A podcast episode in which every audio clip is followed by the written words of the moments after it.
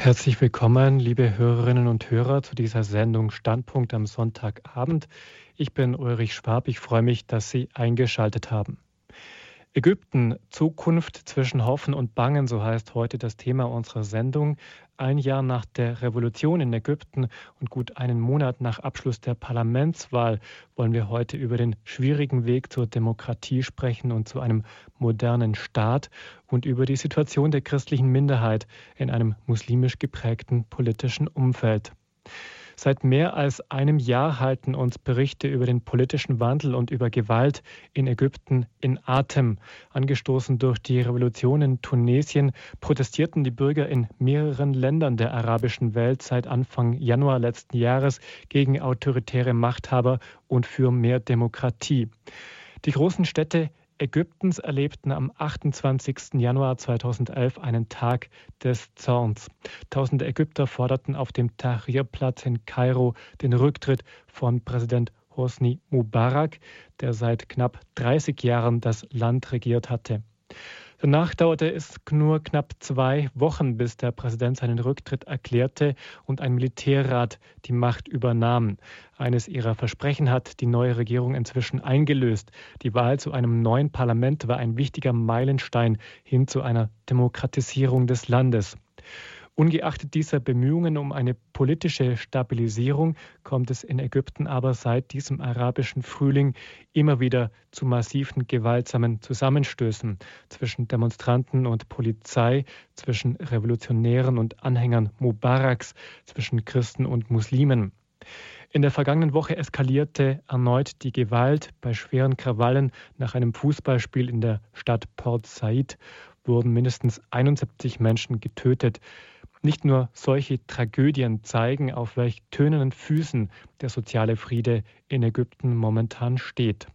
Auch die christlich-koptische Minderheit sieht sich seit längerer Zeit einer zunehmenden Bedrohung durch muslimische Angreifer ausgesetzt. Am 9. Oktober letzten Jahres kamen bei Demonstrationen von koptischen Christen in Kairo 24 Menschen ums Leben. Zuvor hatte es bereits mehrere Anschläge auf koptische Kirchen gegeben. Nicht nur wegen solcher Ereignisse, auch angesichts der politischen Entwicklung sehen viele Christen die Zukunft ihres Landes mit Sorge.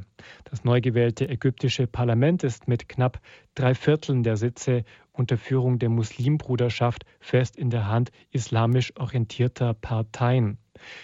Welche Stimme also erhalten die Christen in einem zukünftig demokratisch regierten Ägypten? Was steht hinter den nicht enden wollenden Ausbrüchen der Gewalt?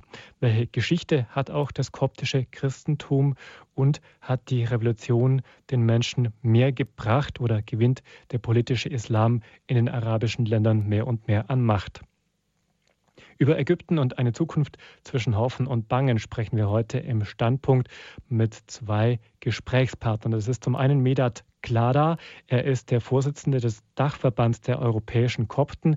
Er setzt sich für die Rechte der christlichen Minderheit in Ägypten ein, woher er stammt. Heute ist er uns aus Zürich zugeschaltet. Guten Abend, Herr Klada. Guten Abend, Herr Schweib, und guten Abend, Herr Zuhörer. Ebenfalls zugeschaltet ist unser zweiter Gast in der Sendung. Monsignore Joachim Schrödel ist der Leiter der Seelsorge der deutschsprachigen katholischen Gemeinde in Kairo. Er betreut darüber hinaus die Gemeinden in benachbarten Ländern. Zurzeit ist er in Deutschland. Ihnen ein herzliches Willkommen, Pfarrer Schrödel. Guten Abend, Herr Schwab. Ich freue mich, wieder mal da sein zu können. Ich möchte zunächst Herrn Klada, den Hörern, ausführlicher vorstellen. Herr Klader, Sie sind 49 Jahre alt. Sie sind als koptischer Christ in Ägypten geboren. Sie haben dann in der Computerbranche gearbeitet.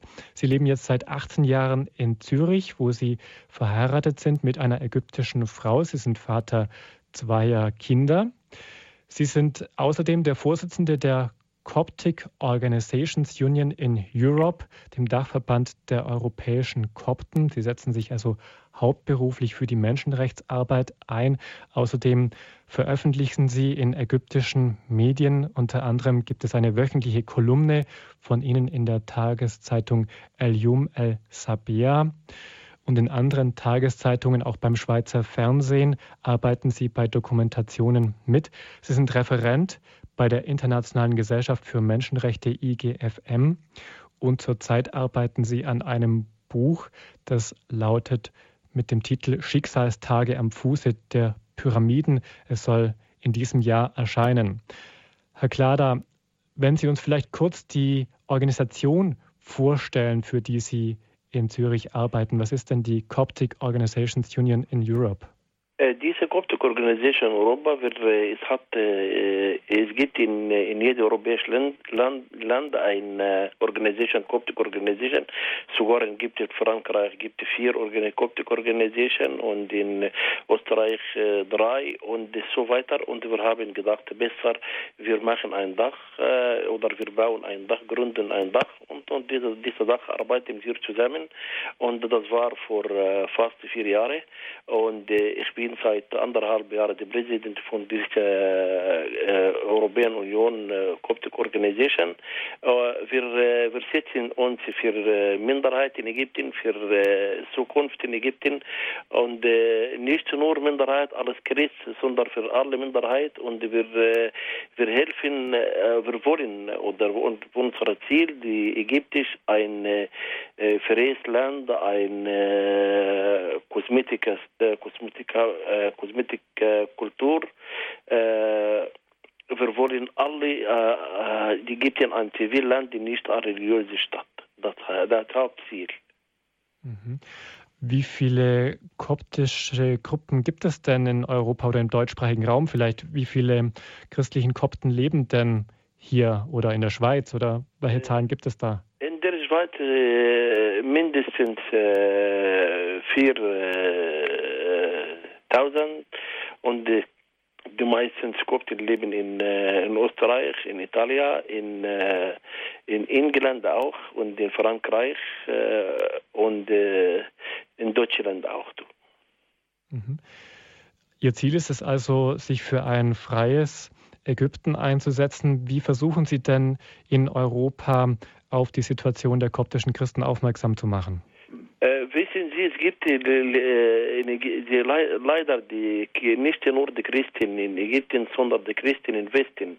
In Osten, äh, sie leiden so viel und äh, wir, wir wollen diese Leute helfen. Wir wollten unserer Volk helfen äh, mit Beziehungen mit Europäischen Parlament. Wir waren äh, zum Beispiel die Coptic Organisation Europa waren, wir waren viermal in Brüssel und einmal in Straßburg. Wir reden, wir haben ein mit der Politik im äh, Europäischen Parlament. Wir haben unser Schicksal oder unser Leiden äh, getragen zum Europäischen Parlament und wir wollen äh, die, äh, sie verstehen, äh, Europäer, Europäer verstehen die Menschenrechte. Wir wollen uns diese Leute uns helfen, diese Politiker helfen, aber äh, wir versuchen es, aber leider wir, wir haben nicht so viel erreichen, aber es geht langsam.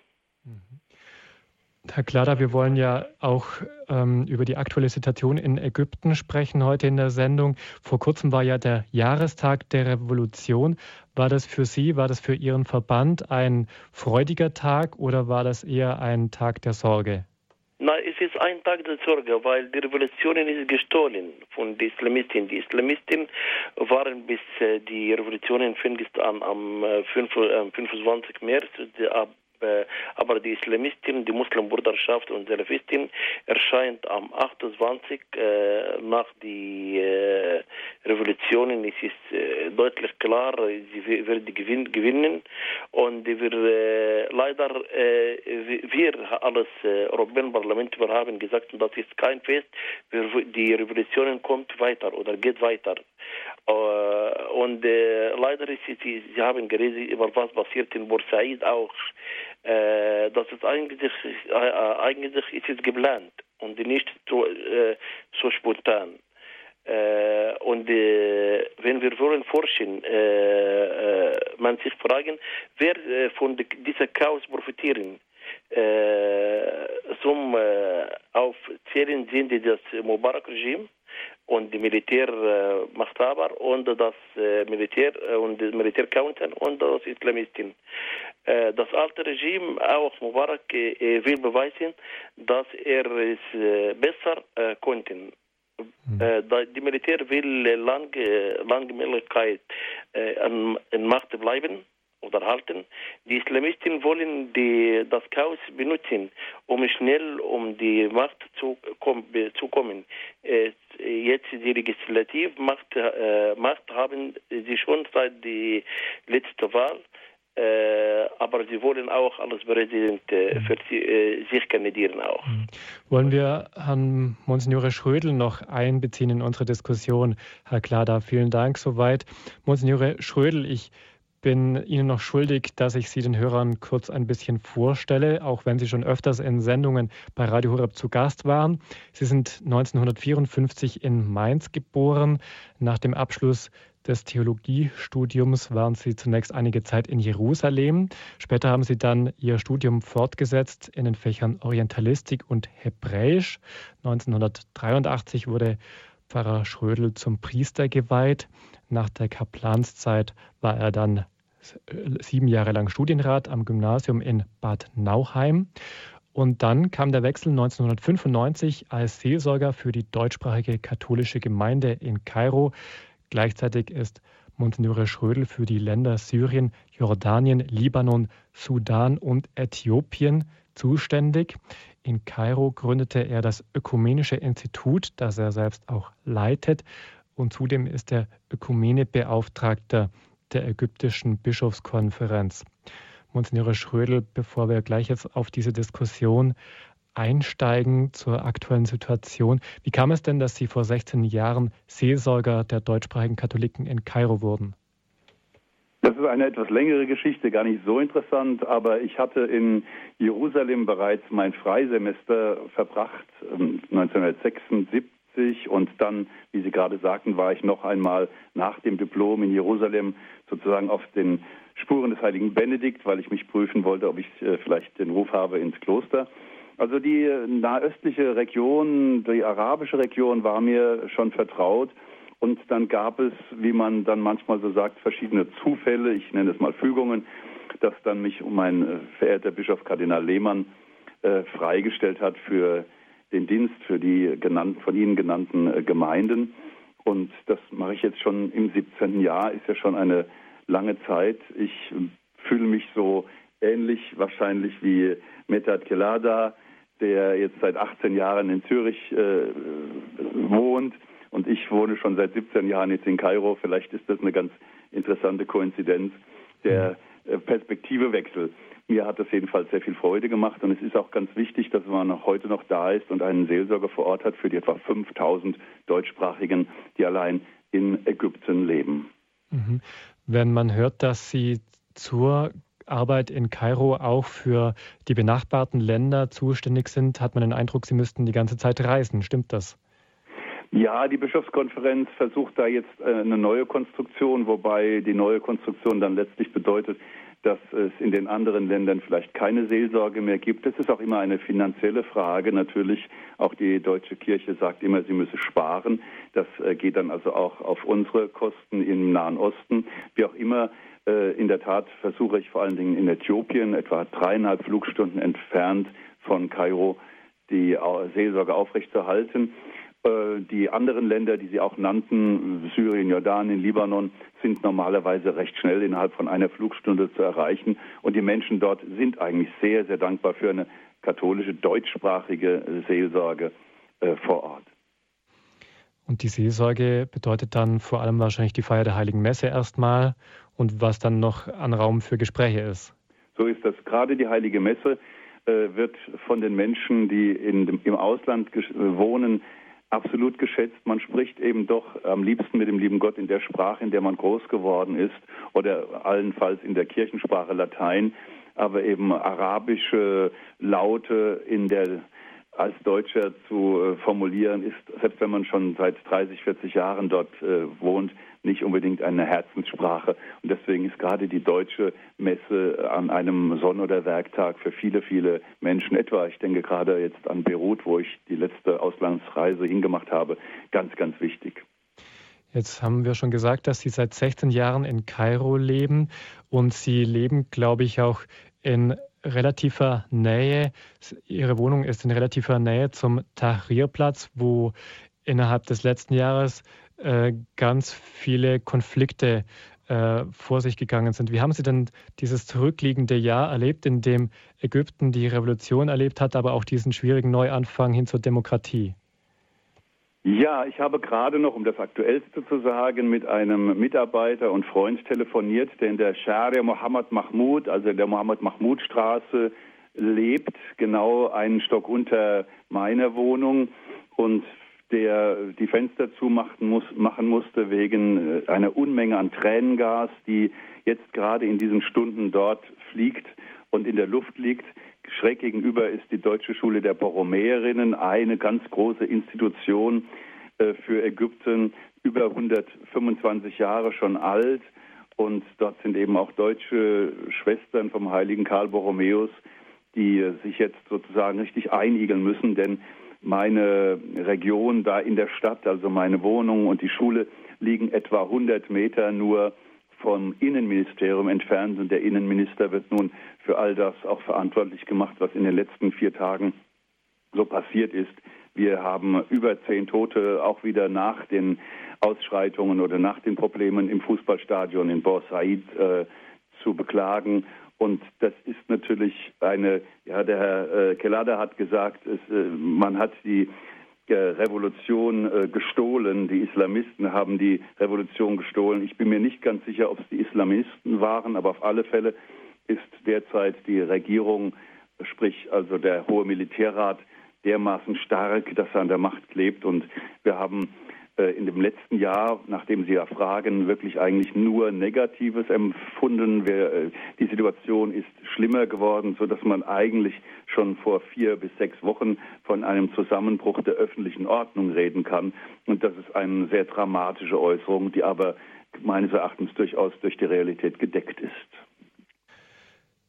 Kann man damit dann auch äh, es in Verbindung bringen, dass so massive Gewalt so viele Opfer fordert, ist es dann ein Machtvakuum, ein Fehlen an Sicherheitskräften oder würden Sie auch sagen, wie Herr Kelada auch den Verdacht geäußert hat, dass das Militär diese Konflikte auch sogar noch schürt und ausnutzt? Ja, das Militär ist nicht einfach eine Struktur wie andere Strukturen eines Staates in Ägypten, sondern das Militär hat und hatte immer schon die Macht, man darf nicht vergessen, dass ähm, Hosni Mubarak selber General war und 29 Jahre regiert hat und dann, das ist sehr wichtig zu, sich zu merken, dann nicht gesagt hat, ich trete zurück, sondern gesagt hat, ich gebe die Macht in die, meine Macht in die Hände des Militärs. Das heißt, die Macht existiert noch oder mit einem vielleicht Bild ausgesprochen.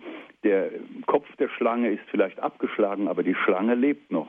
Und die Schlange will, da das Militär sehr stark wirtschaftlich potent ist, diese Macht auch weiter erhalten. Vor einigen Wochen hat ein hoher Militär, ich glaube auch aus dem Militärrat gesagt, wir sind sozusagen eine überdemokratische Struktur. Wir sind die Wächter der Demokratie. Dass so etwas natürlich nicht funktioniert in unserem demokratischen Denken, dass es völlig unmöglich ist, mm, das ist äh, sehr, sehr einleuchtend.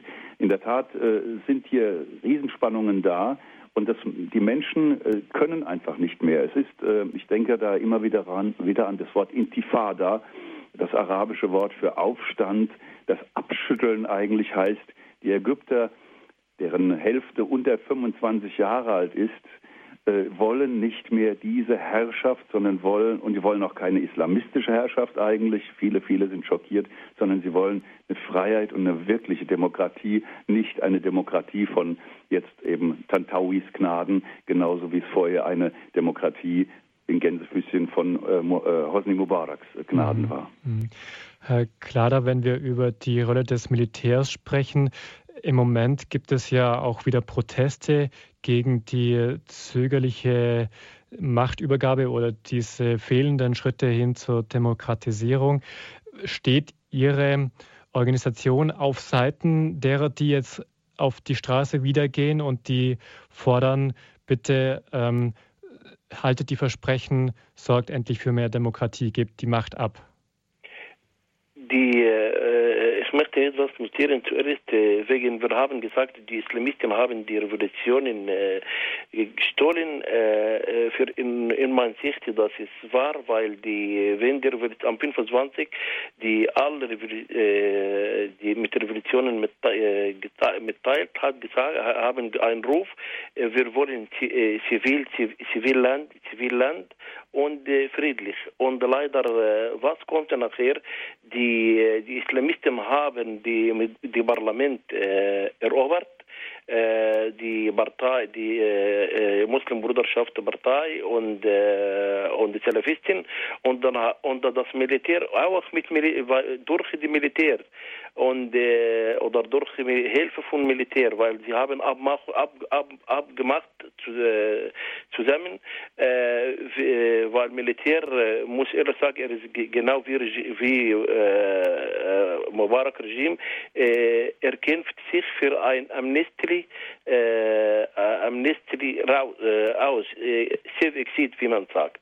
Und darum wir sagen, die Militär und, äh, durch die Militär, die Revolution ist gestohlen. Das ist, äh, das ich wollte das ist, erst notieren. Mhm. Aber äh, wegen dieser Ausstreitung äh, in, äh, in Mohammed im Zentrum von Kairo, das ist das ist besser, wirklich das ist besser und das ist sehr gut, weil können wir sagen, diese Leute, diese diese jungen Ägypten kämpfen auch für die Revolutionen nicht zum nicht, nicht stehlen.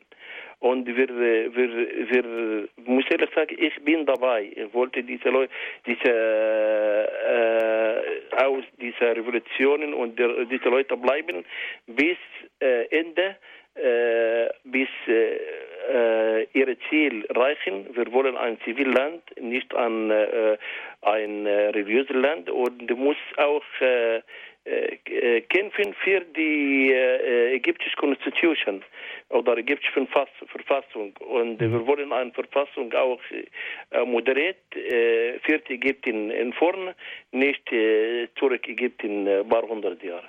Mhm. Herr Klader, Sie waren ja, glaube ich, auch als Beobachter bei, bei der Parlamentswahl in Ägypten mit dabei. Stimmt das? Nein, nein, leider bin ich nicht dabei, aber ich bin, äh, ich bin mit äh, so vielen Kollegen von mein, von unserer Verband, für, für European Coptic Organization, äh, wir waren sechs, sechs Personen. Wir äh, waren in Ägypten, wir haben die Militär äh, Council äh, mit ein äh, getroffen. Wir haben äh, eine Sitzung viereinhalb Stunden und wir waren mit Innenministerium El Ajawi. Wir waren mit ihm zwei Stunden und wir waren integriert in letzter Zeit in Ägypten. Wir waren, ich bin selber letztes Jahr fünfmal in Ägypten gewesen. Äh, und wir, äh, wir haben, ich muss ehrlich sagen, wir, durch die Militär, wir, äh, wir haben mit ihm geredet.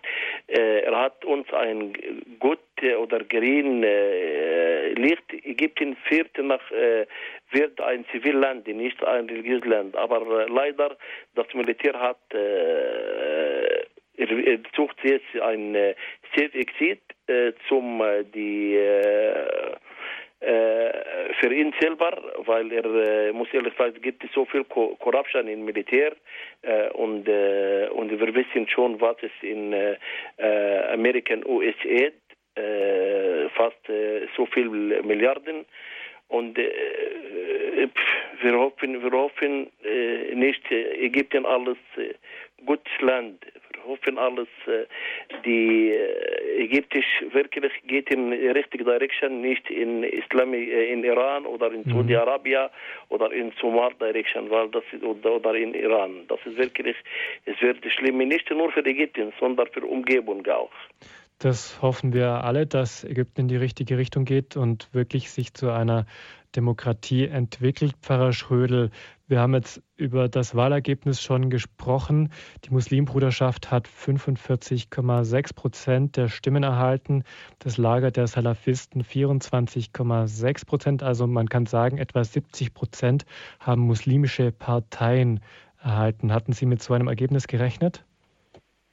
Ja, also im Gegensatz zu Herrn Kelada, der 2010 mal geschrieben hat, Nein, das wird nicht so werden. Die sind viel zu schwach, habe ich damals schon gesagt. Also auch vor etwa einem Jahr. Natürlich werden die Muslimbrüder, weil sie in den letzten 30 Jahren ja nun unter, und, und länger unterdrückt waren einerseits, also sogar richtig verboten, andererseits eine unglaubliche Sozialarbeit gemacht haben, die äh, sozusagen alles, was von staatlicher Seite an, an Erbärmlichem kam, weit übertroffen hat, dass die auch entsprechend 40, 45 Prozent äh, erringen werden. Das war also mir schon klar, ich glaube vielen anderen auch, dass äh, die El-Nur-Partei, also die Partei des Salafisten, dann so hochgekommen ist, das freilich habe ich nicht so erwartet. Andererseits, wir haben natürlich, müssen etwas vorsichtig sein und nicht sagen, jetzt sind 70 Prozent, 71 Prozent sind Islamisten.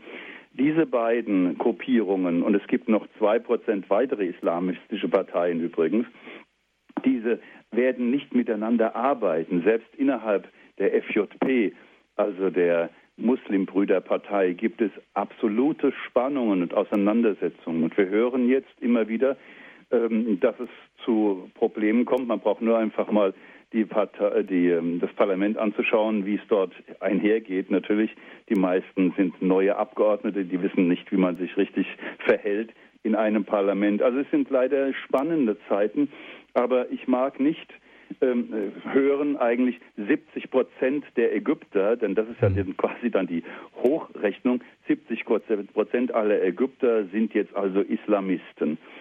Ich lebe seit 17 Jahren im 17. Jahr jetzt in Ägypten und kann wirklich sagen, dass viele auch Ägypter von diesem Wahlergebnis schockiert waren Andererseits sollte man auch wieder in Rechnung stellen, dass die Hälfte aller Ägypter nicht lesen und schreiben kann. Also wie kommt es denn zu einer solchen Wahl?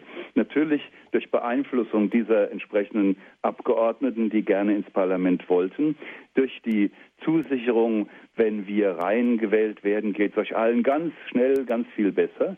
Also in einer ganz arg primitiven Weise hat man diese Stimmen gewonnen. Wohl äh, wurde von den internationalen Seiten gesagt, das war schon eine demokratische Wahl. Da gab es wohl offensichtlich auch kaum Wahlfälschungen. Ich sage das mal mit einem gewissen Schmunzeln, kaum Wahlfälschungen.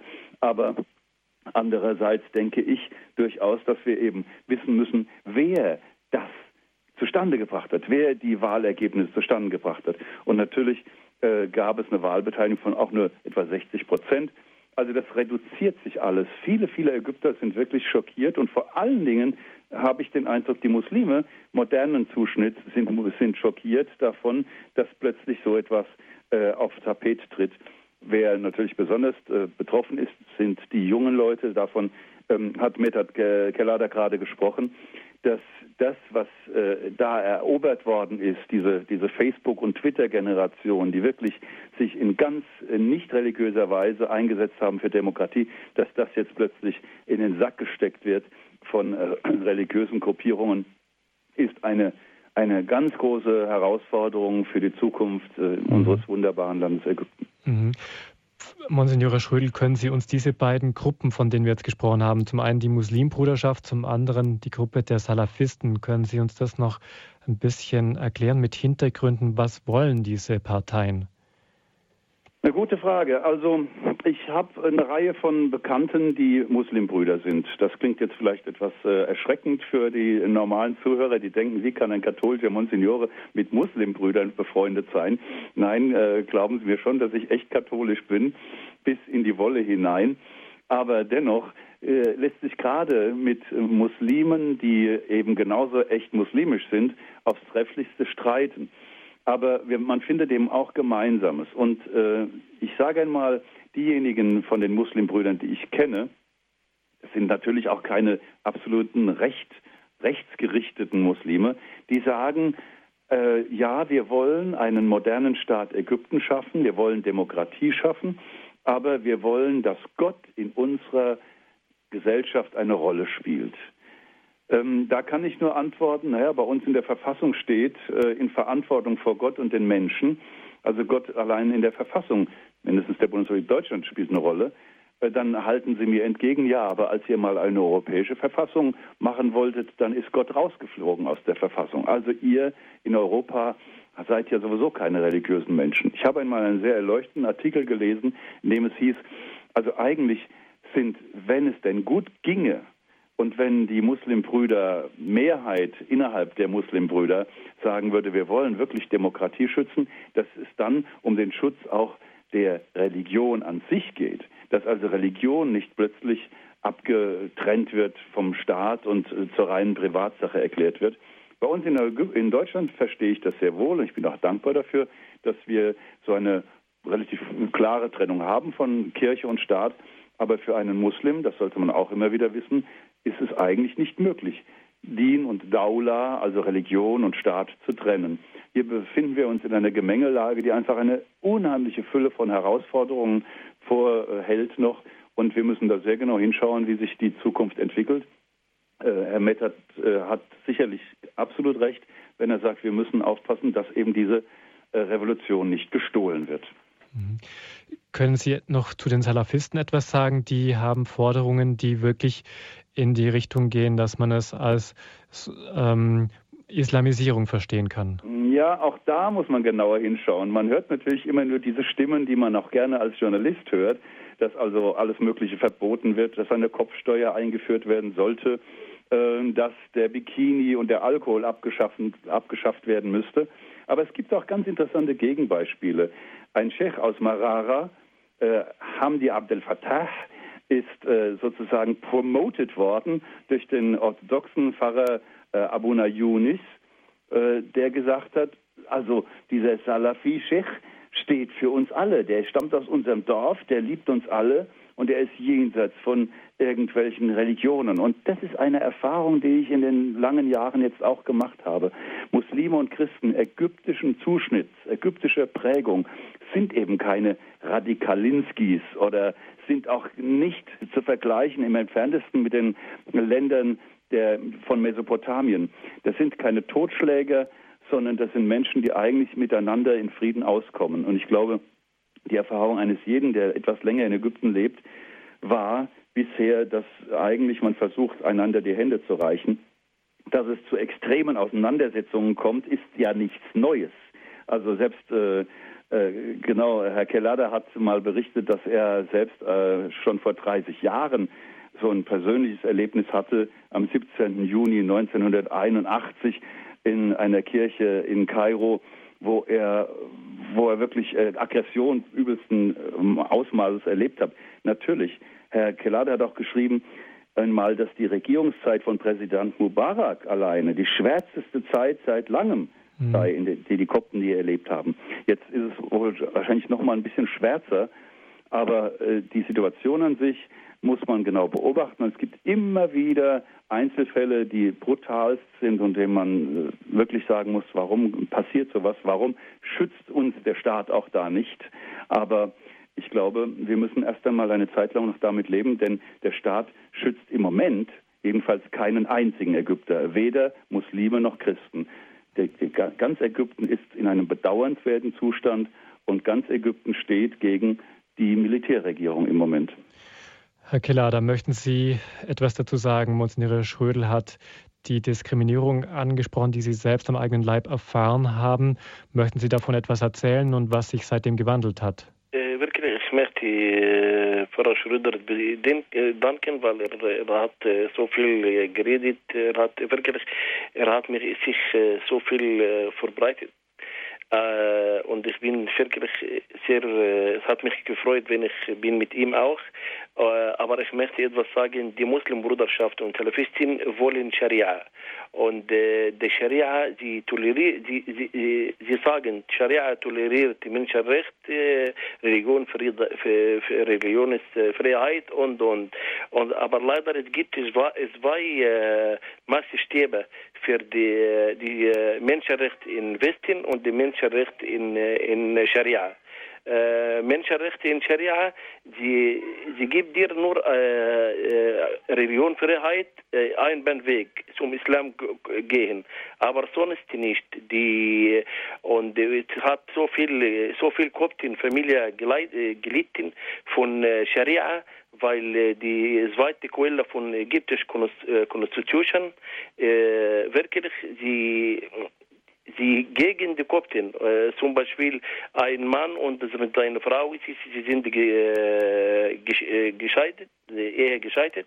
Und äh, und äh, leider die Kinder muss abgeben zum Vater, weil er ist äh, zum derjenige, was ist in Islam konvertiert. Weil das ist die Scharia äh, wirklich hat kein, Toler kein Toleranz in, äh, in Freiheit. Und das wir, wir, wir wollen wirklich dafür, wir wollen die ägyptische Constitution, äh, ein Zivilland getrennt die, die Religion, Religion von Stadt. Und wir hoffen das und das ist alles, was ich brauche. Herr Klada, gibt es eine politische Gruppierung, die jetzt im neuen Parlament sitzt, der Sie vertrauen, dass es äh, in die Richtung Demokratie geht? Ja, es gibt so viel äh, gibt El Kotla, gibt äh, äh, El gibt so viel äh, äh, so viele Parlamentarier, können wir mit, mitarbeiten. Aber le leider, leider die, die meisten von die, oder die meisten oder die Parlamente, ägyptische Parlamente kontrolliert von Muslimen. Darum ist es, die, wir, wir, sind, äh, wir wollen, äh, wir haben keine Ruhe von diesem Ergebnis und wir wollen die, äh, ohne die Westen, Druck vom Westen, wir haben wirklich die, die christlichen Ägypten, nicht in Ägypten, sondern in, in, in Osten, wird schmaler sein, wird schmaler sein. Herr Kelada, wie haben denn die Christen gewählt? Es wurde ja auch berichtet, dass Christen zum Beispiel auch auf den Kandidatenlisten der Muslimbruderschaft standen. Gab es da Kooperationen? Ja, äh, nein, es, hat keine Kooperationen, aber muss ehrlich sagen, es gibt äh, wiederholen die, die Wahl und es gibt nur die Salafisten und es gibt die Muslimbruderschaft. Und wir, äh, wir, Entschuldigung, wir haben, wenn darf ich das sagen, wir haben schlecht und schlechter.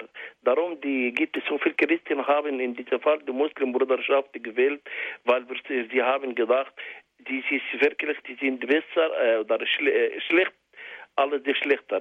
Wir, haben, wir haben, darum haben diese Muslimbruderschaft gewählt. Und es gibt auch die in dieser Wahl, diese nicht, nicht frei, nicht äh, freie Wahl, weil es gibt, sie haben jetzt äh, so viel Lautstimmen in Ägypten, ich glaube, die äh, Pfarrer Schröder weiß, es hat neun Millionen Stimmen falsch gefälscht, neun Millionen Stimmen gefälscht. Und es ist gekommen in ägyptische Media, ägyptische Fernsehen mit äh, in einem Programm heißt äh, NES oder Leute, Leute Fest mit äh, einer sehr bekannten Moderatorin heißt äh, Hala Tarhan.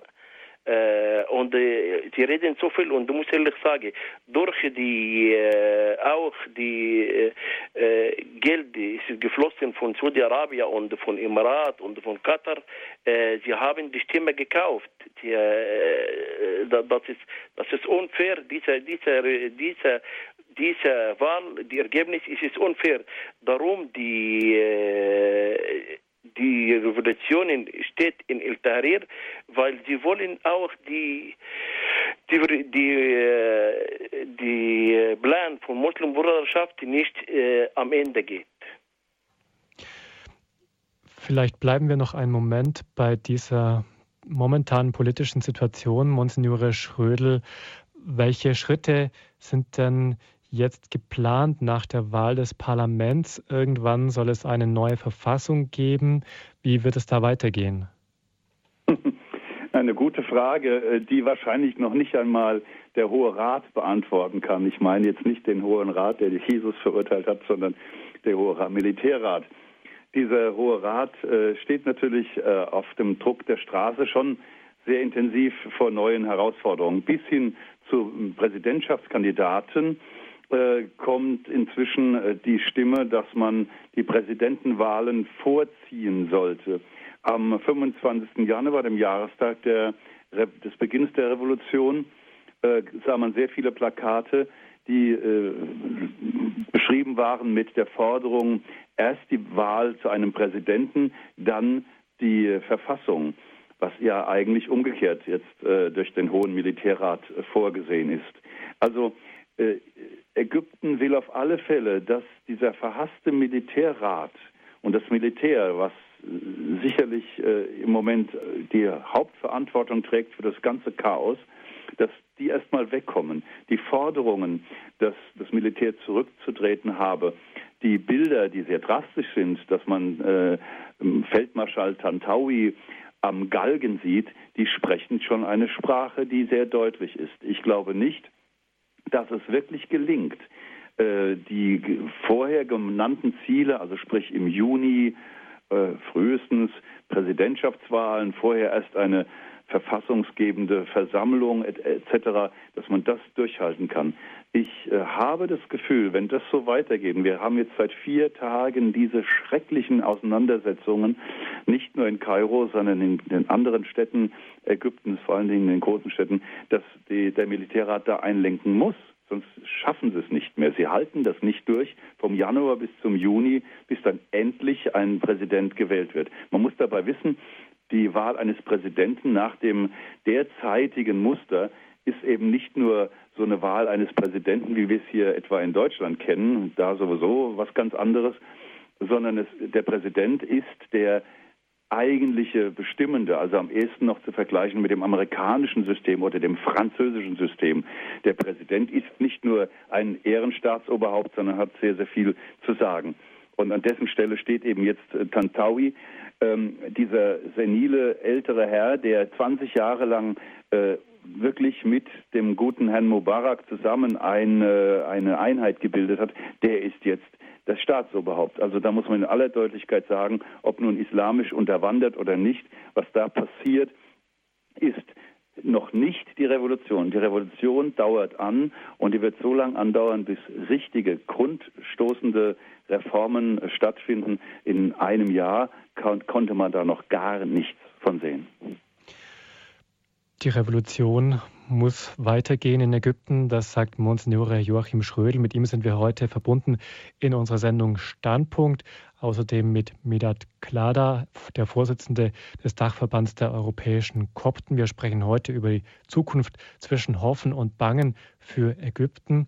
Natürlich gilt unser besonderes Augenmerk auch der Situation der Christen in Ägypten. Die christliche Minderheit bildet die größte christliche Gemeinschaft im vorderen Orient auch über den christlichen Glauben, den koptischen Glauben in Ägypten wollen wir gleich ausführlicher sprechen hier in unserer Sendung Standpunkt nach einer kurzen Musikpause.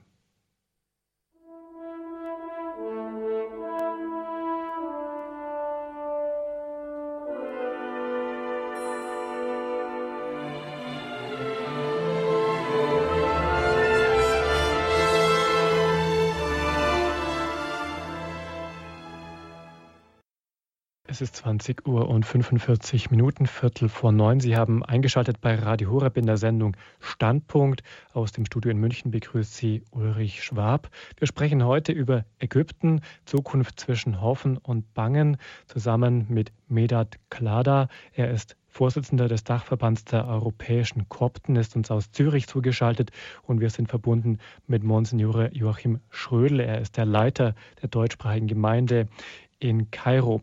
Wenn wir das Rad ein wenig zurückdrehen und äh, zurückschauen auf die Geschichte des christlichen Glaubens in Ägypten, vielleicht können Sie uns erklären, Pfarrer Schrödel, was ist denn der Unterschied eigentlich zwischen dem koptischen Christentum und dem Glauben der römisch-katholischen Kirche?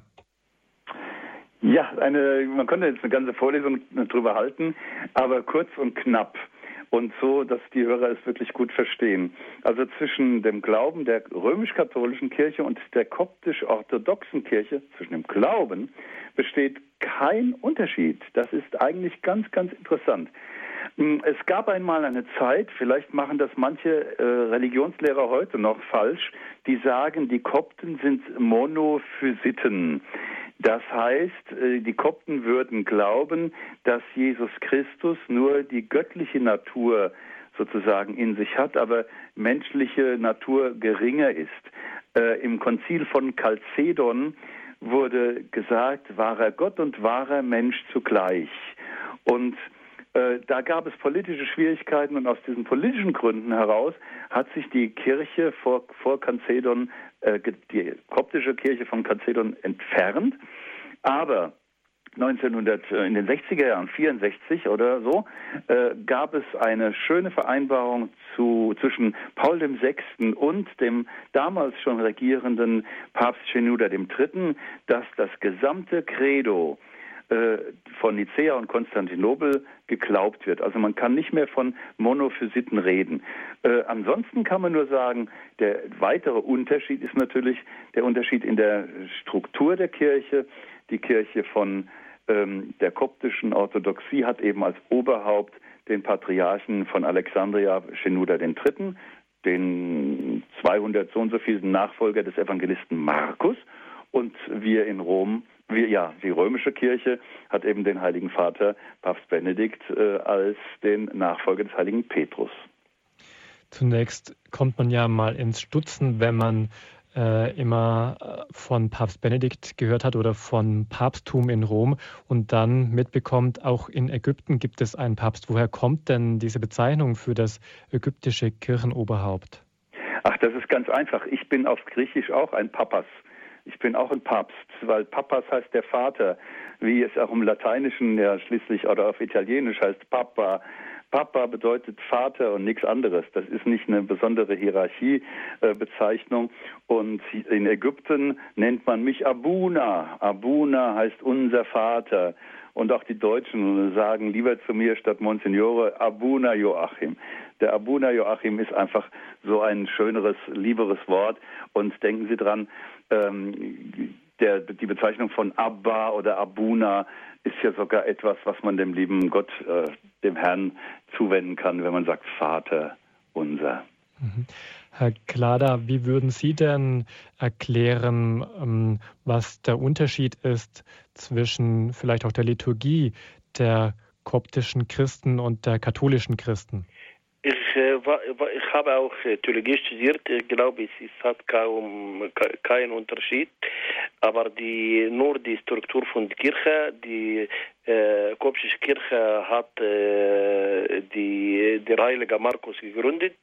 Und äh, das ist äh, nur das ist glaube ich und die, die Benedikt und äh, und der Papst Shenouda aber ich glaube wir sind ich in mein in mein Glauben auch steht in der Bibel wir sind verschiedene Teile aber wir sind nur ein Körper wie viele Kopten, Herr Kelada, gibt es denn in Ägypten? Da gibt es ja unterschiedliche Angaben. Ja, die muss ehrlich sagen, das ist heimlich, das ist äh, äh, sehr heimlich. Die, die haben gesagt, das ist 10 äh, Prozent und äh, äh, man sagt 8 Millionen und 5 äh, Millionen, aber in Wahrheit wir sind 18 Millionen.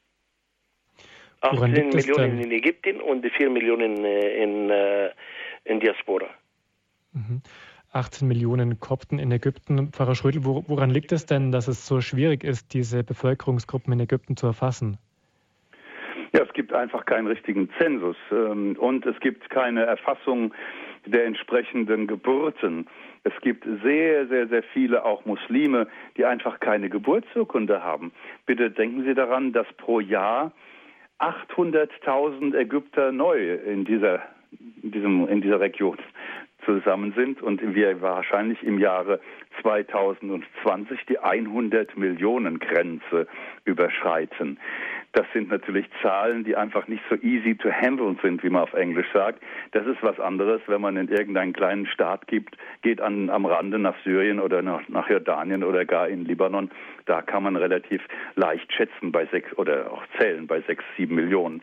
Wir haben eben mal 85 Millionen. Und deswegen bleibt es klar. Es ist natürlich auf der anderen Seite auch ein bisschen ein Politikum, ob man jetzt sagt, die Kopten sind nur fünf oder acht Prozent oder eben ob man sagt, äh, wir sind wirklich 18 Millionen, 14 Millionen in Ägypten und nochmal 4 Millionen in der Diaspora im Ausland.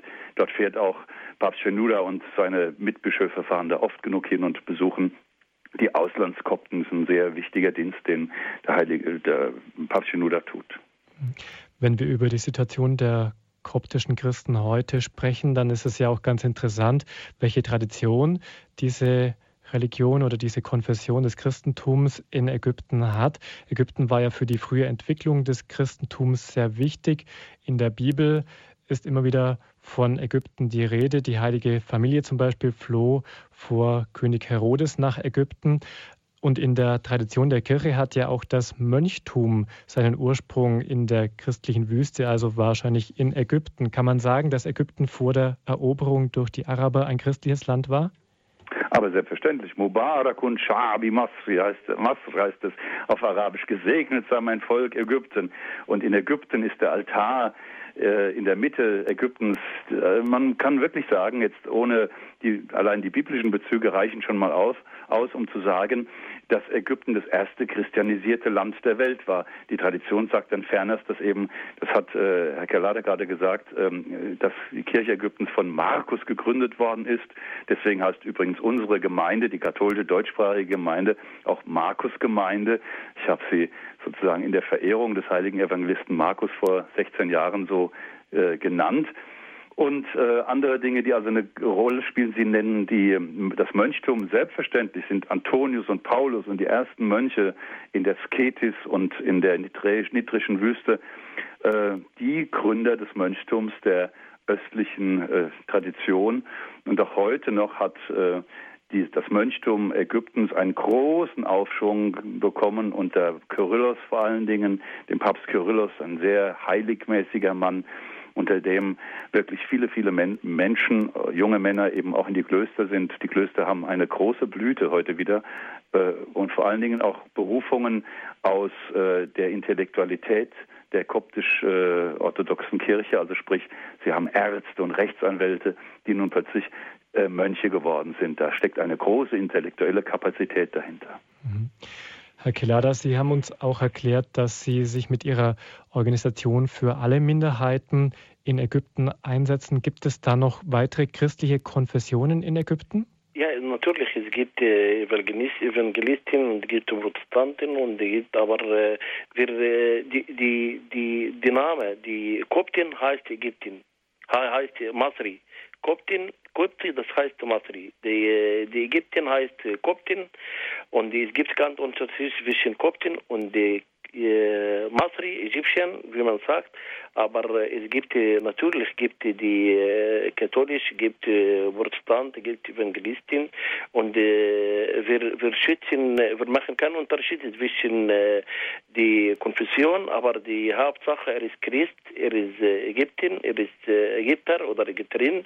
Und wir sind für alle da. Und nicht nur für Ägypten, wir auch, wir äh, haben Beziehungen mit Baha'is, Bahai und wir haben auch gekämpft für, äh, für, für äh, die Junubis. Wir haben, äh, wir haben auch äh, so viele Minderheiten in Ägypten, wir auch kämpfen für diese Leute auch. Mhm. Kopten, ähm, das bezeichnet, glaube ich, auch die eigene Sprache, die traditionell in Ägypten gesprochen wurde. Wird die noch gesprochen? Ist die noch ja. lebendig? Ja, wir, wir benutzen diese in der Kirche und in Gebet äh, zum Beispiel und sie, wir haben äh, Buchstaben genau äh, ähnlich wie Griechisch, dieses äh, äh, Alpha, Vita, Gamma, Delta, Ita, Sota, äh, Jota, Kappa, Lola, dieses wie Griechisch und wir benutzen diese in der Kirche und wir beten auch mit dieser, mit dieser Sprache, aber leider gibt es gibt äh, äh, in die, eine Geschichte, sie muss, sie haben alle äh, äh, das war eine schlimme Zeit, haben die so viele Zunge geschnitten, weil muss all Arabisch reden und die leider äh, die unsere Kirche oder die koptische Kirche hat äh, die äh, mit äh, hat gegossen so viel Blut und wir sagen unsere Kirche diese Martyruskirche Martyruskirche auch. Das sagt Medat Klada. Er ist uns aus Zürich zugeschaltet. Mit ihm sprechen wir heute über die Situation der koptischen Christen in Ägypten. Aus diesem Land stammt er. Mit ihm sind wir verbunden und mit Monsignore Joachim Schrödel, dem Leiter der deutschsprachigen katholischen Gemeinde in Kairo. Und nach der nächsten Musik, liebe Hörerinnen und Hörer, geht es gleich nochmal um die Rolle der Christen während der Revolution.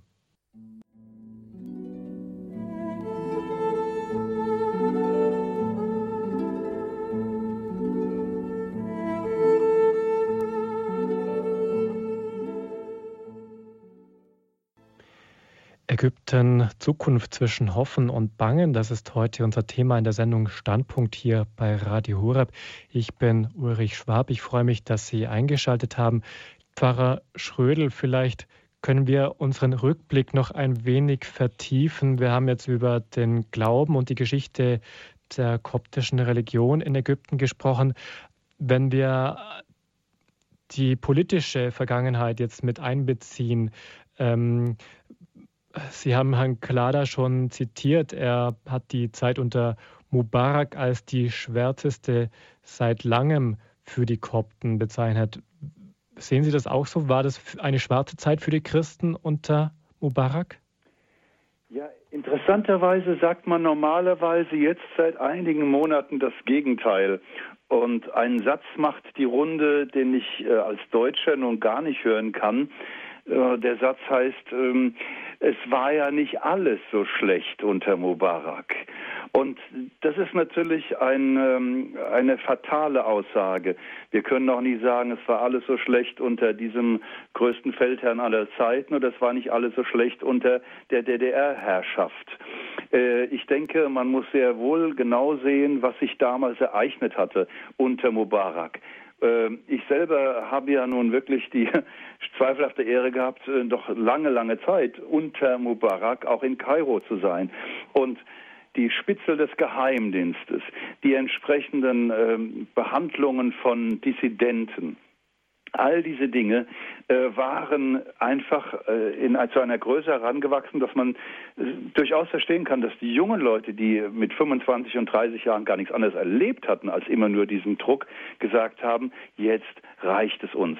Und ich glaube, man muss wirklich hier die Zäsur machen und jeder müsste sich auf alle Fälle freuen und sagen, äh, der Mubarak äh, oder diese, dieser Kopf der Schlange ist eben jetzt mal abgeschlagen und damit ist das System sehr gefährdet. Aber das System ist eben noch da. Und ich würde mal sagen, unter Mubarak sagen viele, ging es den Christen hm, gar nicht so schlecht. Sie hatten ihre Freiheiten und vor allen Dingen die Muslimbrüder waren verboten. Mit welchen Mitteln? Es ist klar, sie wurden aufs Schärfste wirklich äh, verfolgt und in die Gefängnisse gesperrt. Das muss man ja auch sehen. Und nun sind sie frei nach vielleicht, man muss ja nicht nur sagen 29 Jahren, sondern vielleicht seit 60 oder 80 Jahren. Äh, und plötzlich äh, wird diese Freiheit auch äh, vielleicht sogar missbraucht. Also ich würde jetzt mal gerade sagen, vielleicht kann man ja mal schauen, wie sich diese Menschen bewähren, die zwar äh, als Organisation irgendwie zusammengehalten haben, aber denken Sie dran, etwa 30 der neuen Abgeordneten saßen auch schon im alten Parlament. Damals waren es äh, unabhängige Kandidaten, wie man sie nannte unabhängige äh, Abgeordnete und heute sind sie eben Muslimbrüder, ganz offiziell äh, der Partei gehörig, die von den Muslimbrüdern gegründet worden ist. Mhm. Also ich, ich denke noch einmal zusammenfassend, es ist ganz, ganz wichtig zu wissen, Mubaraks Zeit ist eine ganz schlimme, hässliche Zeit und es ist wichtig, dass die erstmal vorbei ist. Es ist eine sehr schwierige Herausforderung für unsere Zukunft für Ägypten, aber die westlichen Medien, die westlichen Staaten vor allen Dingen natürlich, wichtiger noch als die Medien, müssen dabei helfen. Ich denke auch, wenn ich das mal schnell sagen darf, auch an unsere äh, Kirchen, die katholische Kirche etwa hier in Deutschland, die mit viel Solidarität immer schon begleitet hat, das, was in Ägypten passiert, die Christen betreu, äh, besucht hat zum Teil. Aber mh, da könnte man sich auch noch eine Intensivierung vorstellen. Herr Kelada, Ihr Ausspruch wurde jetzt zitiert. Sie haben gesagt, unter Mubarak sei es die schwärzeste Zeit seit langem gewesen, die die Kopten erlebt haben.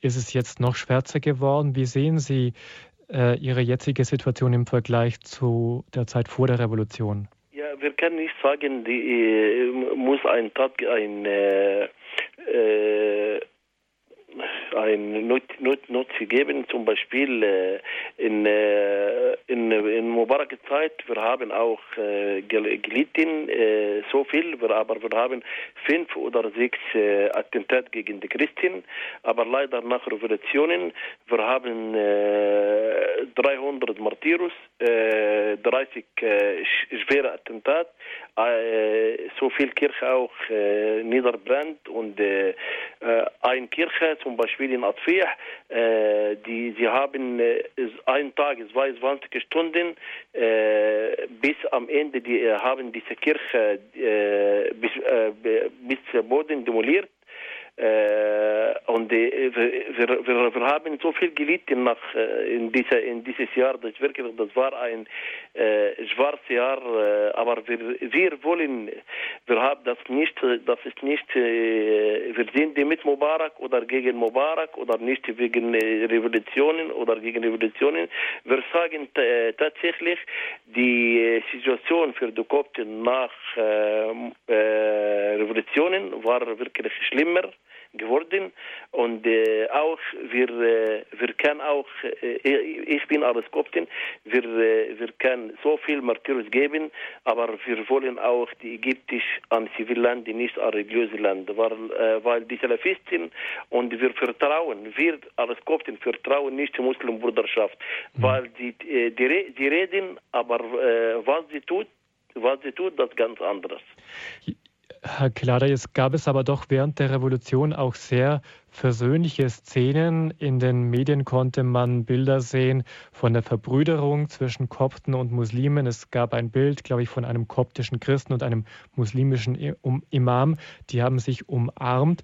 Ähm, also die, die Revolution hat offenbar auch erst einmal Eintracht hergestellt zwischen Muslimen ja, und ja. Christen einmal, das ist nur ein bis es war bis dieser von 25 bis 28 die wirklich ein sehr äh, gut äh, Bild gegeben und äh, sogar äh, bei äh, am Freitaggebet die Christen haben die Muslim äh, geschützt und die haben auch wenn, die, wenn bei Gottesdienst in El Tahrir Platz haben die Muslim die christlich christlich, christlich geschützt.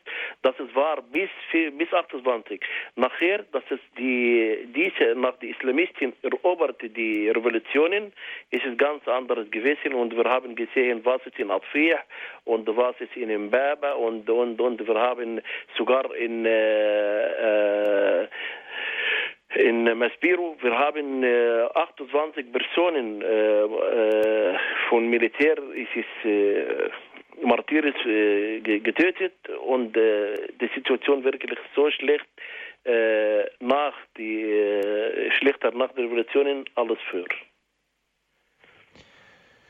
Nun möchte ich mal eine Hörerfrage zur Diskussion stellen. Zwei Hörer haben sich inzwischen gemeldet. Eine Hörerin aus Stuttgart möchte noch mal nachfragen zur Rolle des Militärs. Ähm, sind die Leute in der Armee alle Islamisten, Monsignore Schrödel? Nein, nein, nein, nein, Vorsicht.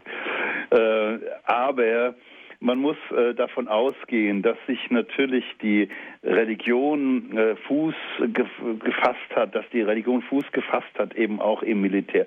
Ich sag mal so, das Militär an sich ist nicht eine islamische oder islamistische Struktur.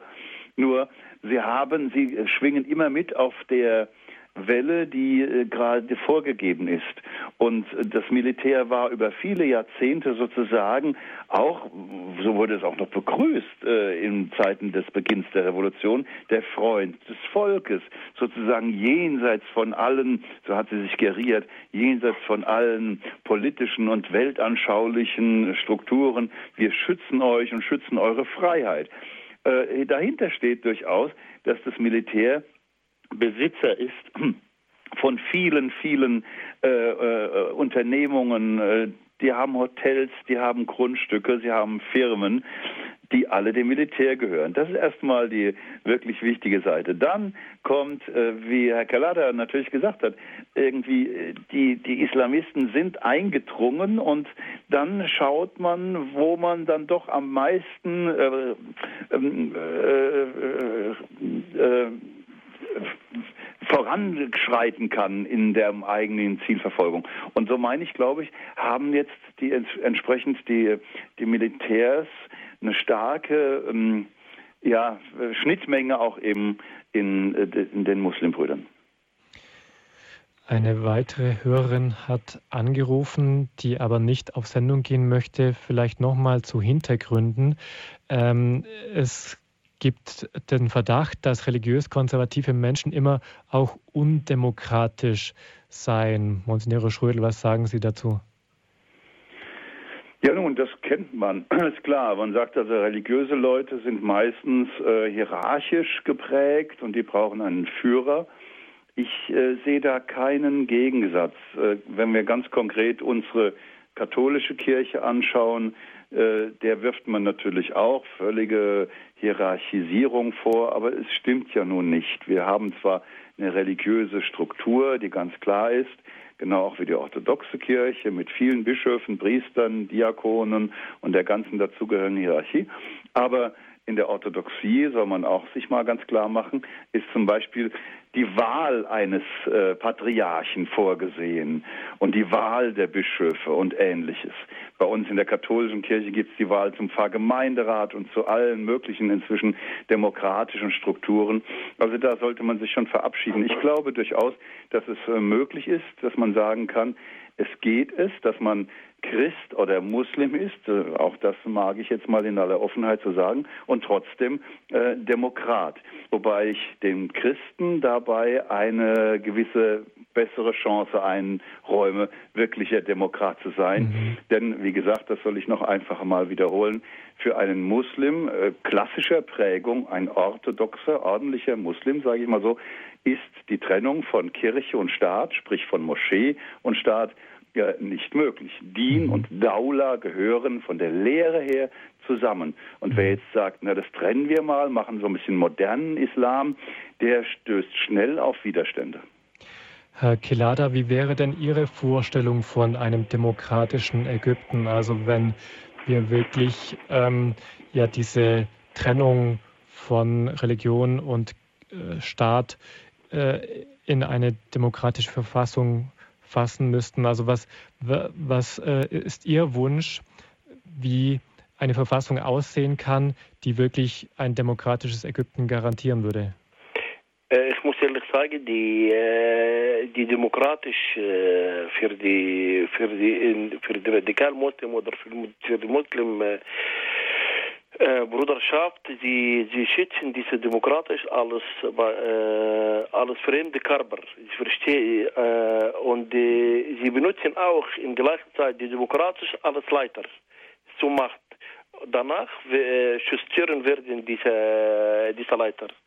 Äh, äh, meine Hoffnung, meine Hoffnung, äh, wir können, wir muss ehrlich sagen, in dieser Westen, äh, in dieser Osten können wir nicht, äh, es ist schwierig zum äh, trennen die Staat und äh, Religion, religiös, aber wir, äh, in Verfassung, Verfassung, wir wollen die nicht die Scharia Hauptquelle, äh, sondern auch für, für, die, für, die Gesetze.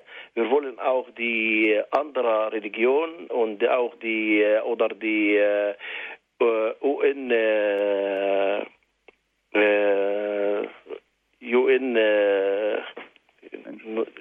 UN die Protokoll auch wir, wir wollen, dass es äh, Trimischen, äh, ohne diese äh, zwei, diese zwei, äh, diese Möglichkeit können wir nicht äh, bremsen, äh, Ägypten zum eine äh, religiöse Stadt ziehen wird.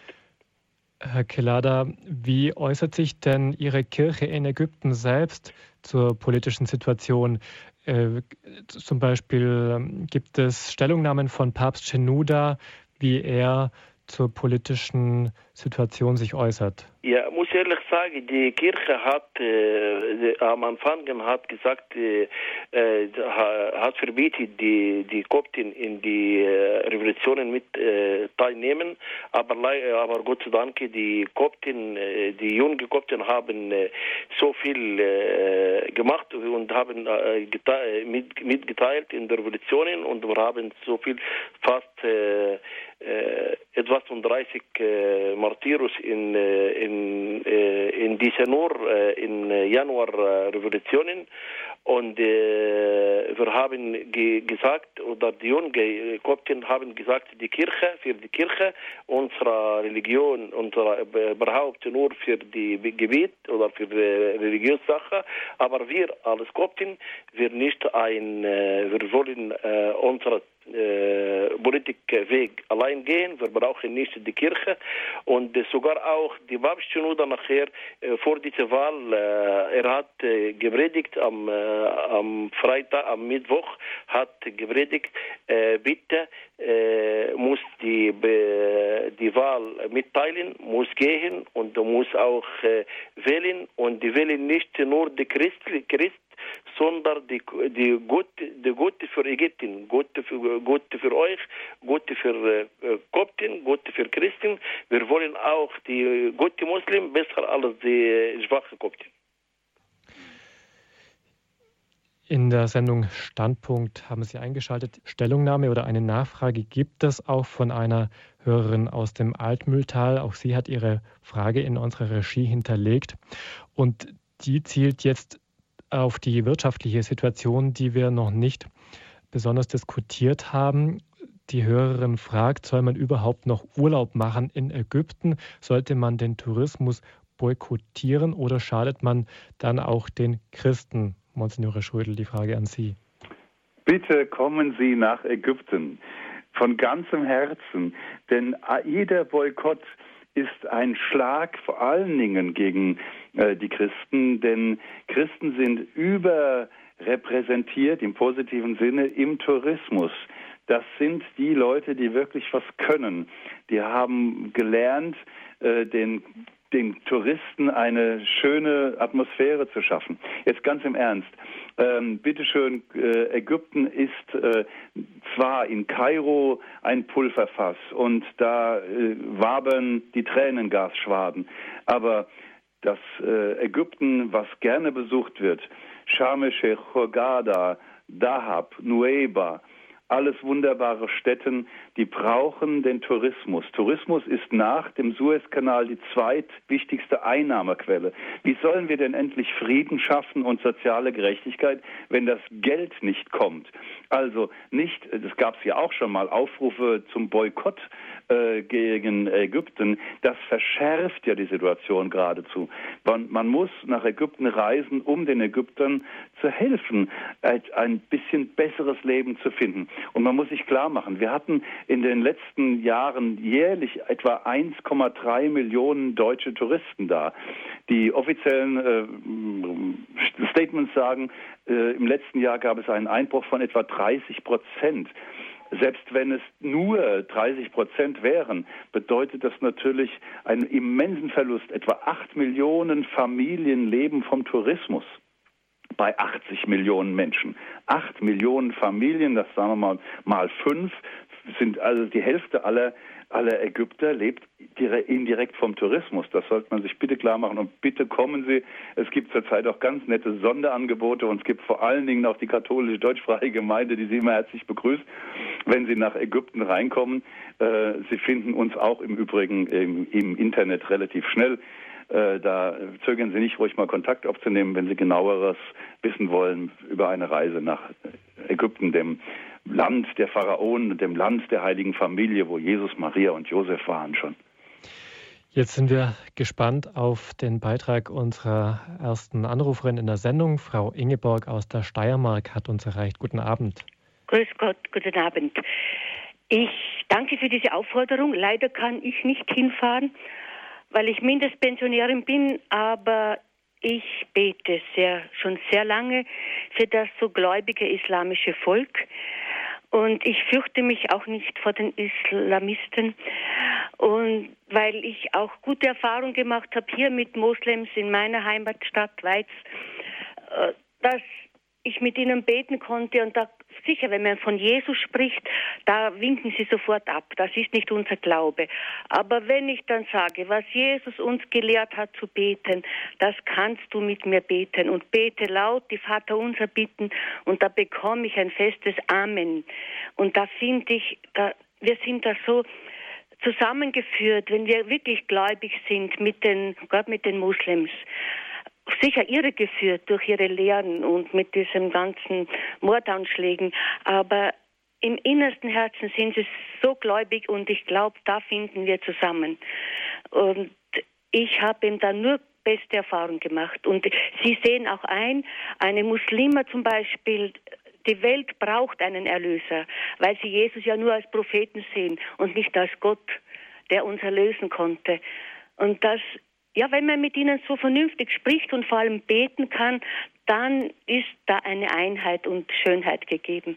Das will ich dazu sagen, dass das da keine Angst haben muss, wenn wir wirklich tief im Glauben stehen und füreinander beten. Und ich finde es so herrlich, dass koptische Christen und Muslims zusammengehen. Ich finde das schon als Frucht des Gebetes. Oder äh, Palästinenser und, und Christen hatten jetzt so ein herzliches Übereinkommen, das vor ein paar Tagen im Vatikan unterzeichnet wurde. Und das sind die Früchte unseres Gebetes. Und da müssen wir fortfahren. Und da stehe ich fest dahinter. Und diesen Beitrag, den kann ich täglich leisten. Ja, Danke. vielen Dank, Frau Ingeborg. Monsignore Schudel, das sind bestimmt Erfahrungen, die Sie auch so ähnlich gemacht haben. Herzlichen Dank, Frau Ingeborg, für diese wunderschöne Zeugnis. Denn das braucht es auch. Ne? Nicht immer nur dieses Angst haben voreinander, sondern dieses Miteinander. Ich habe Ihnen ja schon gerade gesagt, äh, den Hörerinnen und Hörern, dass ich wirklich äh, gute Kontakte habe, auch zu Muslimbrüdern. Oder sehen wir mal ab von irgendwelchen Parteiungen.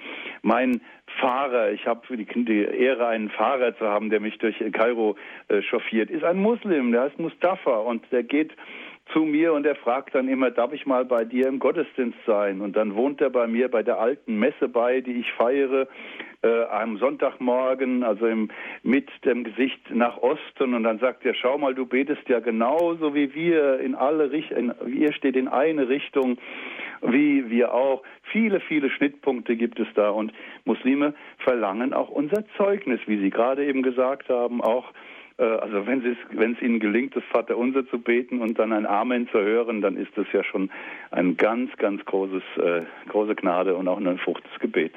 Bravo. Herr Kelada, gibt es bei Ihnen Erfahrungen des äh, interreligiösen Dialogs in Ihrer Heimat? Muss ehrlich sagen, ich habe die, mein bester Freund äh, hier und in Ägypten äh, äh, Muslime. Und sogar ich habe einen äh, Artikel geschrieben in El Masr Yom, heißt Mahasen und äh, Neama und Busaina. Und diese Nachbarin, diese drei äh, Frauen, äh, diese Nachbarin, wenn ich komme von der Schweiz, sie mit Schle sie sind geschleit oder mit Kopftuch, die kommen in die Straße mich äh, hangen und küssen, weil wir sind Bruder und Schwester. Das ist nicht die Religion. Äh, muss äh, steht in, in Jakob, äh, zeige mir deine Religion äh, dein Glauben und ich durch meine äh, Tat ich zeige dein, äh, mein Glauben. Und wir versuchen mit, äh, mit, äh, mit was Jesus hat uns gesagt, die, die nächste Liebe mit allem tun auch. Und äh, wir sind auch friedlich und wir, wir haben großes Herz für alle Leute und für alle Religionen. Und wir haben wirklich so gute Muslimbrüder, sogar Schriftsteller und Schriftstellerinnen. Und wir, aber leider die gibt war Ideologie, die ist gekommen von Saudi-Arabien und sie haben äh, die ägyptische äh, paar, paar Leute von Ägypten oder paar äh, Gemeinden von, äh, von Muslimen haben Kopf gedreht und äh, darum, aber wir wollen, äh, wir, wir, wir haben eine sehr gute Beziehung mit Muslimen. Herr Kelada, wir wollen jetzt am Ende der Sendung auch noch mal versuchen, den Blick noch etwas weiter zu fassen und den Nahen Osten anzusehen und die Länder, die von dieser Revolution erfasst worden sind, die vor einem Jahr angefangen hat, zum Beispiel Syrien, zum Beispiel aber auch andere Länder, in denen es eine christliche Minderheit gibt. Äh, wie sehen Sie diese ähm, äh, Situation der Christen in den benachbarten Ländern im Zusammenhang jetzt mit der Demokratiebewegung? Ich muss ehrlich, ehrlich sagen, äh, ohne Druck seitens des Westen werden die Christen im Nahen Osten immer mehr verschwunden. Wir brauchen eure Support. Es gibt aber leider den Spruch, Geld ist manchmal mächtiger als Prinzipien. Monsignore Schwedel. Ja, also was Syrien anbelangt, natürlich. Äh, A und O, was wir gerade von Herrn Kellada gehört haben, wir brauchen euren Support. Ne?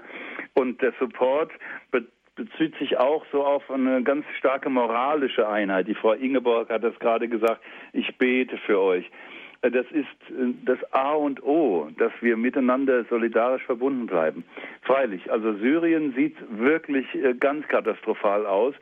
Von westlicher Seite her sehen wir das, dass da täglich Hunderte von Menschen sterben, dass jetzt eine Flugverbotszone gefordert wird über Homs und Hama. Aber genau im gleichen Moment hören wir Gregor III., Lutfi Laham, den, äh, das Oberhaupt der griechisch-katholischen Kirche, der in Syrien residiert, in Damaskus, und der sagt, nein, wir brauchen Reformen, das wohl, aber wir wollen äh, nichts am Regime ändern. Denn wenn das Regime geändert wird, dann geht es uns Christen wirklich an den Kragen und dann haben wir, dann wird es ganz schwierig. Ne? Also äh, ich sage es mal sehr offen, äh, Gregor III. meint, wenn das Regime zu Ende geht, dann ist die Baas-Partei, die nun auch äh, nicht rein muslimisch ist am Ende und dann kommen die Muslime und dann geht es uns Christen, die wir sehr stark unter dem Schutz äh, waren von Assad, äh, seinem Vater und äh, dem Sohn genauso, geht es uns dann sehr, sehr schlecht. Also es ist eine ganz äh, schlimme Gemengelage. Um aber der Gerechtigkeit äh, Genüge zu tun, einfach zu sagen, wir müssen und unbedingt, wir müssen in diesen Ländern äh, helfen, dass keine Toten äh, zu beklagen sind, dass Menschen ihre Freiheit wollen. Ich selber bin, eine Zeit lang in, in, in, der DDR aufgewachsen und weiß, was das bedeutet, die Mauer zu sehen. Und äh, dort sind eben Mauern der, der Brutalität und des, des nicht äh, sich äußern Könnens. Die Menschen dürsten danach und das muss man weltweit versuchen äh, zu erfüllen, diesen Durst, zu stillen, diesen Durst. Ja.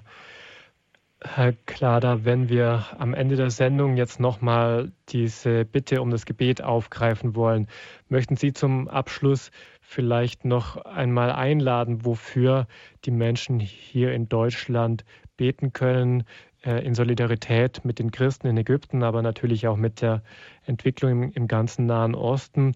Vielleicht können Sie auch noch mal sagen, wie man jetzt Ihre Arbeit unterstützen kann, die Arbeit der Kopten in Europa und die Menschenrechtsarbeit Ihrer Organisation? Wir haben äh, gesagt, wirklich, wir brauchen äh, eure Hilfe. Äh, Hilfe nicht, äh, nicht Geld, sondern äh, Solidar äh, Solidarität und auch Gebet, weil Jesus hat gesagt, mit, mit Gebet kann man ein Berg ersetzen. Ja, Monsignore Schrödel, darf ich Sie jetzt am Ende der Sendung um Ihr Gebet vielleicht bitten und dafür, dass Sie die Hörer segnen, dass Sie all das vielleicht jetzt nochmal ins Gebet fassen, was wir jetzt angesprochen haben. Ähm, möchten Sie das Gebet jetzt mit einem Segen für alle abschließen, Monsignore Schrödel? Gerne. Guter Gott, du rufst alle Menschen zur Umkehr. Du rufst alle Christen, dich zu bekennen, orthodoxe Christen, evangelische, katholische. Wir bitten dich für dein Volk, dass du erwählt hast, so früh Zeuge zu sein für die Liebe in Jesus Christus. Wir bitten dich für dein ägyptisches Volk. Wir bitten dich für dieses Volk und für alle, die unterschiedlichen Konfessionen und Religionen angehören. Wir beten für Ägypten. Ägypten das so viel Leid ertragen hat und jetzt erträgt. Wir bitten dich für alle, die mitbeten, damit Frieden und Einheit herrsche. Wir bitten dich für Metat Kelada. Wir beten für alle, die mithelfen, dass Friede herrsche. Und der eine Gott und der Dreieine segne und behüte uns. Der Vater, der Sohn und der Heilige Geist. Amen. Das war unsere Standpunktsendung heute zum Thema Ägypten, Zukunft zwischen Hoffen und Bangen. Dazu waren wir verbunden mit Medat Kelada. Er ist der Vorsitzende des Dachverbands der europäischen Kopten. Herr Kelada, ganz herzlichen Dank. Ganz liebe Grüße nach Zürich.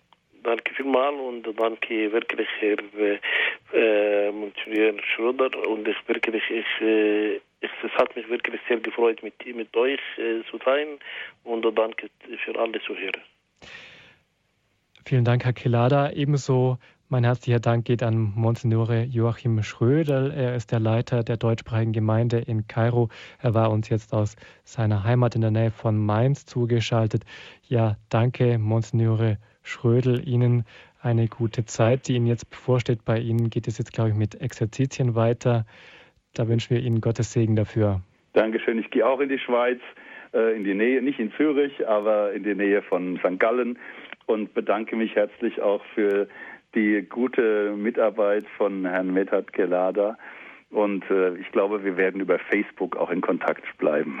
Genau, und vielleicht gibt es den einen oder anderen Hörer, der jetzt auf Ihre Arbeit in Kairo aufmerksam wurde. Sie haben jetzt eingeladen, Sie zu besuchen. Vielleicht folgt jemand dem Aufruf und kommt demnächst in Kairo vorbei. Dankeschön. Ja, vielen Dank auch Monika Bargert. Sie hat die Technik im Studio Balderschwang gehabt und die Sendung begleitet. Ich danke auch Ihnen allen jetzt, die zugehört haben. Natürlich besonders auch den Hörern, die jetzt mit ihren Fragen nochmal zur Sendung etwas beigetragen haben. Frau Ingeborg, die uns angerufen hat. Wenn Sie die Sendung nochmal nachhören möchten, wenn Sie sagen, das Thema hat Sie interessiert, es ist Ihnen aber vielleicht etwas entgangen, Sie konnten nicht von Beginn an mit dabei sein, dann können Sie eine CD dieser Sendung bestellen. Ab morgen früh, ab 9 Uhr können Sie dazu den CD-Dienst erreichen unter 08323 9675 120 oder schauen Sie einfach auf unsere Homepage unter www.horeb.org. Da gibt es zum Programmeintrag zur heutigen Sendung Standpunkt ein CD-Symbol. Wenn Sie da draufklicken, können Sie ebenfalls auf diesem Weg im Internet eine CD bestellen. Natürlich hat auch der Hörerservice nochmal alle Informationen zu dieser Sendung für Sie und ebenfalls äh, gibt es die Möglichkeit, im Podcast die Sendung herunterzuladen. Übers Internet, wie gesagt, auf der Seite www.horeb.org. Damit sind wir am Ende der Sendung. Ich darf mich bei Ihnen nochmal ganz herzlich bedanken, Ihnen einen schönen Abend wünschen. Gottes Segen wünscht Ihnen Ulrich Schwab.